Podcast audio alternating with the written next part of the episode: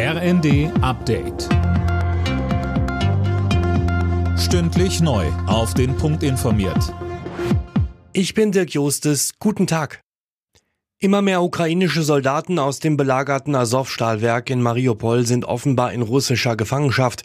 Nach Angaben aus Moskau haben sich seit Montag fast 1000 Kämpfer ergeben. Aline Schallhorn. Wie es aus dem russischen Verteidigungsministerium heißt, sind unter den Gefangenen auch 80 verletzte Soldaten, die in einem Krankenhaus im russisch kontrollierten Gebiet im Südosten der Ukraine behandelt werden.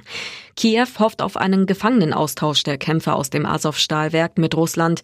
Man werde alles Notwendige zur Rettung der Soldaten tun, hieß es. Moskau hat sich bislang aber noch nicht dazu geäußert.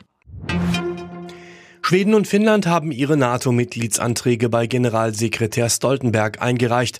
Einige NATO-Staaten haben schon angekündigt, dass sie im Schnellverfahren grünes Licht dafür geben wollen. Einzig die Türkei sperrt sich noch. Die Ampelfraktionen haben sich darauf geeinigt, Altkanzler Schröder den Geldhahn zuzudrehen. Die Ausstattung von ehemaligen Kanzlern und Kanzlerinnen soll sich künftig an fortwirkenden Verpflichtungen aus dem Amt orientieren, heißt es von SPD, Grünen und FDP. Wegen seiner Arbeit für russische Energiekonzerne und seiner Nähe zu Kreml-Chef Putin steht Schröder heftig in der Kritik.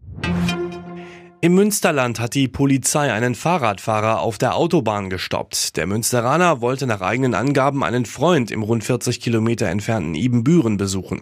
Dabei habe er die Orientierung verloren. Er kam mit einer Verwarnung davon. In Sevilla steht heute das Finale der Fußball-Europa League an. Mit Eintracht Frankfurt ist zum ersten Mal ein deutscher Club dabei. Gegner sind die Glasgow Rangers. Frankfurts Trainer Oliver Glasner sagte. Beide Mannschaften haben es sich absolut verdient, in diesem Finale zu stehen. Deswegen ähm, ja, brauchen wir auch absolute Top-Leistung, aber wir sind bereit für das Finale. Wir fühlen uns in einem super Zustand. Los geht's um 21 Uhr. Alle Nachrichten auf rnd.de